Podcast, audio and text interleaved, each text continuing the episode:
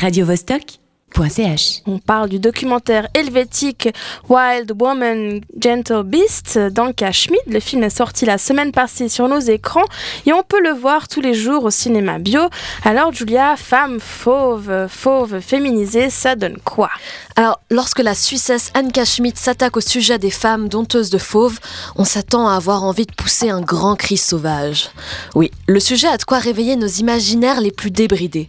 Qui n'a jamais été fasciné par ces personnages un peu surnaturels qui côtoient lions et tigres de près, se frottent à eux, partagent jusqu'à leur intimité avec eux C'est cette relation particulière que la réalisatrice a voulu représenter en suivant le quotidien des femmes dompteuses de fauves dans un monde d'ordinaire très masculin. On est donc plongé pendant une heure et demie dans le train-train pas si monotone de Namaika, une Française de 19 ans descendante d'une lignée de dompteurs de lions, puis on suit la roulotte de, Car- de Carmen, une quarantenaire allemande qui s'est lancée en freelance dans le domptage de tigres et qui a du mal à se accepter par la profession. On assiste aussi au show de la jeune égyptienne Anossa, qui détonne dans le monde musulman avec ses lions et son look de Barbie. Et enfin, on observe Aliya et sa mère Nadiejda, qui font danser des ours en Russie. Ce patchwork d'histoires individuelles nous fait voir quelques-unes des rares femmes indépendantes de la profession et les difficultés qu'elles rencontrent. Parce que Wild Women Gentle Beasts, ça parle de ça. Des femmes qui, en domptant la sauvagerie de leurs animaux, doivent aussi trouver les moyens de survivre elles-mêmes dans ce, métier qui les menace.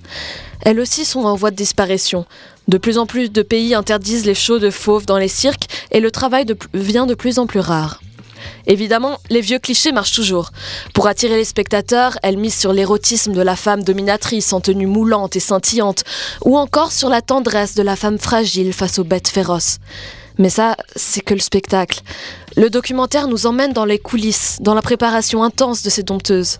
Elles racontent leur travail quotidien, qui va de donner le biberon au bébé lion jusqu'à leur apprendre à sauter dans des cercles de feu.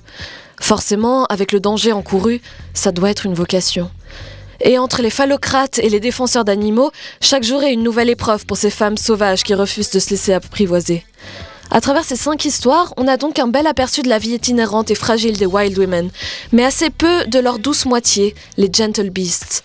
Malheureusement, les fauves n'ont pas trop voix au chapitre, et la caméra n'ose pas s'approcher trop près de leur gueule.